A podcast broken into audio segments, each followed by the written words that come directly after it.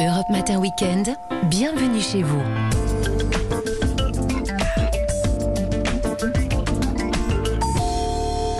C'est dimanche, on va se détendre, on va surtout respirer euh, ce matin avec Christophe Bordet. Bonjour. Ah oui, on respire, on, ouvre les chakras. Respire, bah le oui. rendez-vous d'Europe 1 juste avant le journal de 8h. Et donc Christophe, aujourd'hui, vous ne manquez pas d'air. Ah oui, respire, c'est pas si mieux, simple hein, d'ailleurs de savoir si l'on respire de l'air pollué ou pas, y compris à la maison, au bureau ou bien encore à l'école.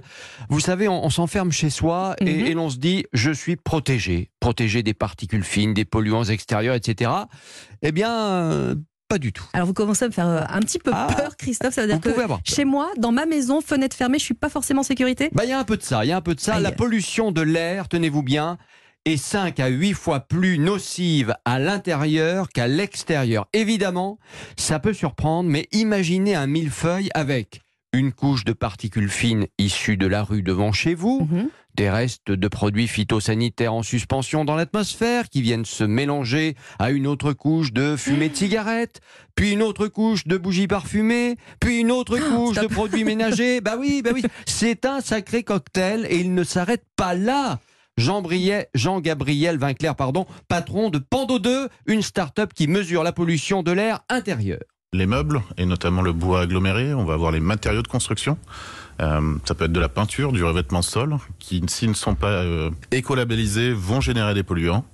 Ça fait un peu peur, non? Pas très rassurant, Christophe. Effectivement, d'autant, d'autant que l'on passe en moyenne 80% du temps à l'intérieur et que la situation ne cesse d'empirer. Pourquoi? Notamment en ce moment l'énergie, avec ses problématiques d'isolation, euh, qui ont eu tendance à détériorer la qualité de l'air, notamment dans les bureaux, puisqu'on a rendu les bâtiments complètement étanches à l'air extérieur euh, pour des raisons d'économie d'énergie.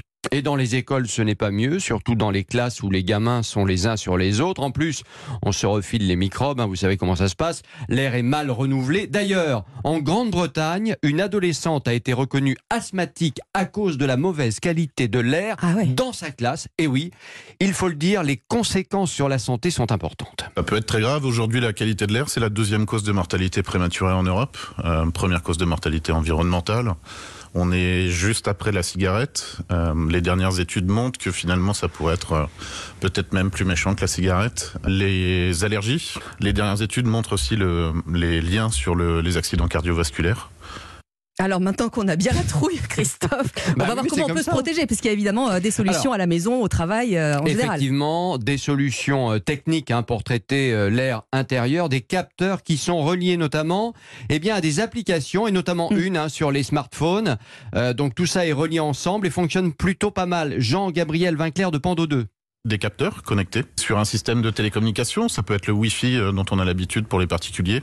Aujourd'hui, on a déployé plus de 3500 capteurs euh, dans 5 pays d'Europe, environ 30 millions de, données par mois euh, qu'on va analyser. Ensuite, on est capable de faire un diagnostic sur la base de ces mesures.